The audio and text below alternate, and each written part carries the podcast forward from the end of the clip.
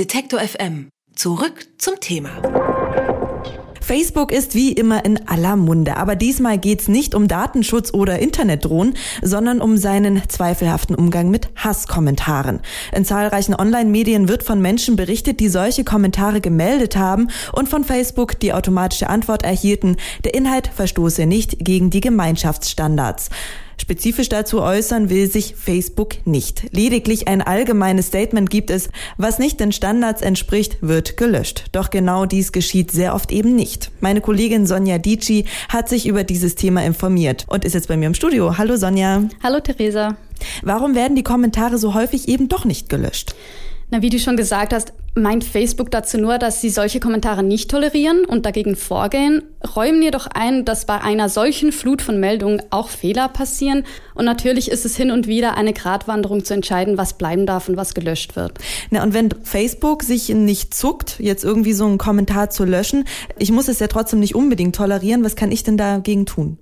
Na, man kann die Aussagen selber nehmen und an Pranger stellen, dass diese Menschen öffentlich gemacht werden mit ihrem Namen. Das hat der Blogger Matthias Richel auch gemacht und sagte dazu bei Detektor FM ich bin es wirklich leid, immer in diesen Me Mechanismus zu verfallen von Löschen, Moderation, Blockieren und so weiter und so fort. Aber ich muss immer hinterher sein, den ganzen Tag um solchen ja, Kommentarmüll, möchte ich nennen, muss ich das putzen. Und darauf hatte ich überhaupt keine Lust mehr und habe das eher als digitale Notwehr verstanden. Das Ziel dieser Prange ist vor allem die Öffentlichkeit auf diese Menschen aufmerksam zu machen und dadurch vielleicht eine strafrechtliche Verfolgung zu erwirken. Einen Pranger stellen, das ist jetzt das eine. Kann man denn auch was machen, das nachhaltig Wirkung hat, also auch rechtlich gesehen? Sobald Hetze betrieben wird, kann man rechtlich dagegen vorgehen, zum Beispiel im Internet anonym Anzeige erstatten. Medienanwalt Christian Solmecke erläutert, in welchen Fällen es zur Anklage kommen kann. Die Schwierigkeit ist, dass natürlich die Meinungsfreiheit, die wir in Artikel 5 unseres Grundgesetzes geregelt haben, eines unserer höchsten Güter ist und, und die darf nicht gefährdet werden. Deswegen kann man schon relativ viel äußern in Deutschland.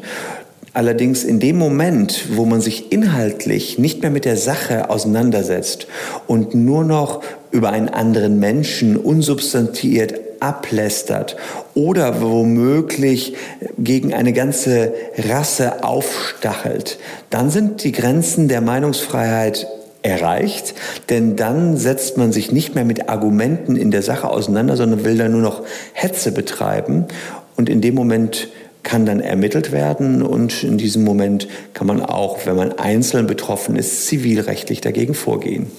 Man kann die Autorin gemäß Christian Solmecke durchaus zur Verantwortung ziehen. Hat eine Anzeige auch für Facebook Konsequenzen?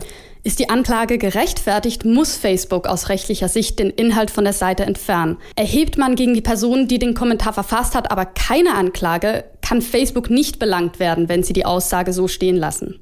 Okay, und Internetplattformen von Hassparolen und Gewaltdrohungen zu befreien, ist eine Herkulesaufgabe, wie wir gerade gemerkt haben.